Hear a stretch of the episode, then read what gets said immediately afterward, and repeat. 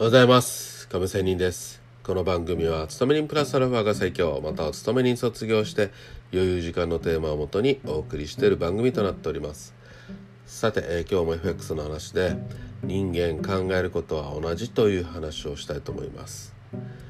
まあ私、まあ、はっきり言って、まあ、頭も良い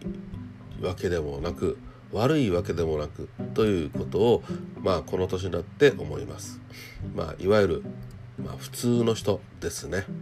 まあちょっと普通より若干上かなとはね自分自身では思っていますけどまあそんなことはいいとしてまあ凡人ですよ。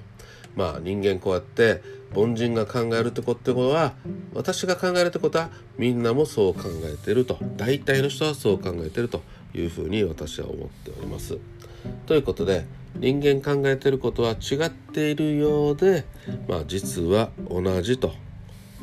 同じことを考えているものです。例えばこの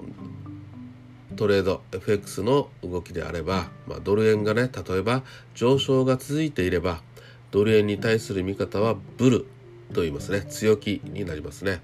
どこかでは買いたいという気持ちになってもちろんおしめ買いですね。知らず知らずのうちに多くの人が考えるようになります。そうすると下がったところを買いたいと思いますのでそこでロングが溜まって従って上値が重くなるわけですよ。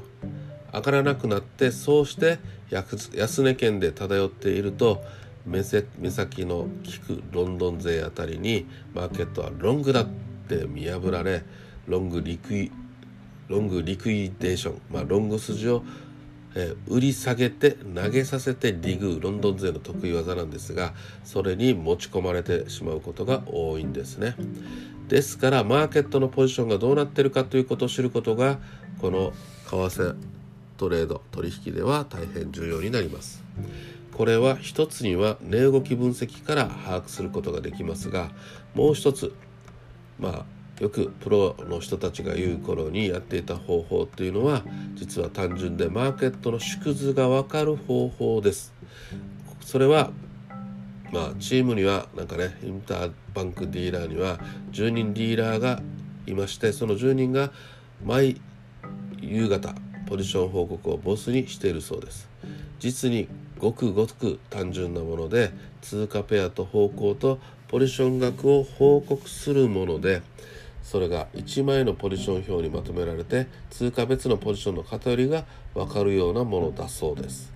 その表が出来上がってくるのをみんな待ち構えていざ出来上がってきた時に一斉に見に行ったりするようです。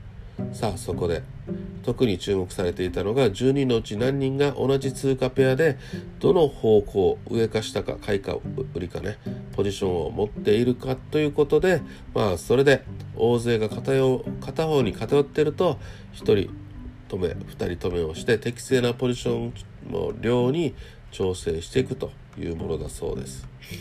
まあ要はいかに思考というものがどちらかに偏り偏りやすいかということなんですよ。いかに独自の発想をするのか、ねえー、するには、まあ、斬新さの努力が必要だ必要であるということですね。もう一度言います。いかに独自の発想をするかというのは斬新さと努力が必要だということです。ということで人間考えることは同じ。ポジションは往々にして偏るものだという話をしてみました。いかがだったでしょうか。それではまた明日。See you!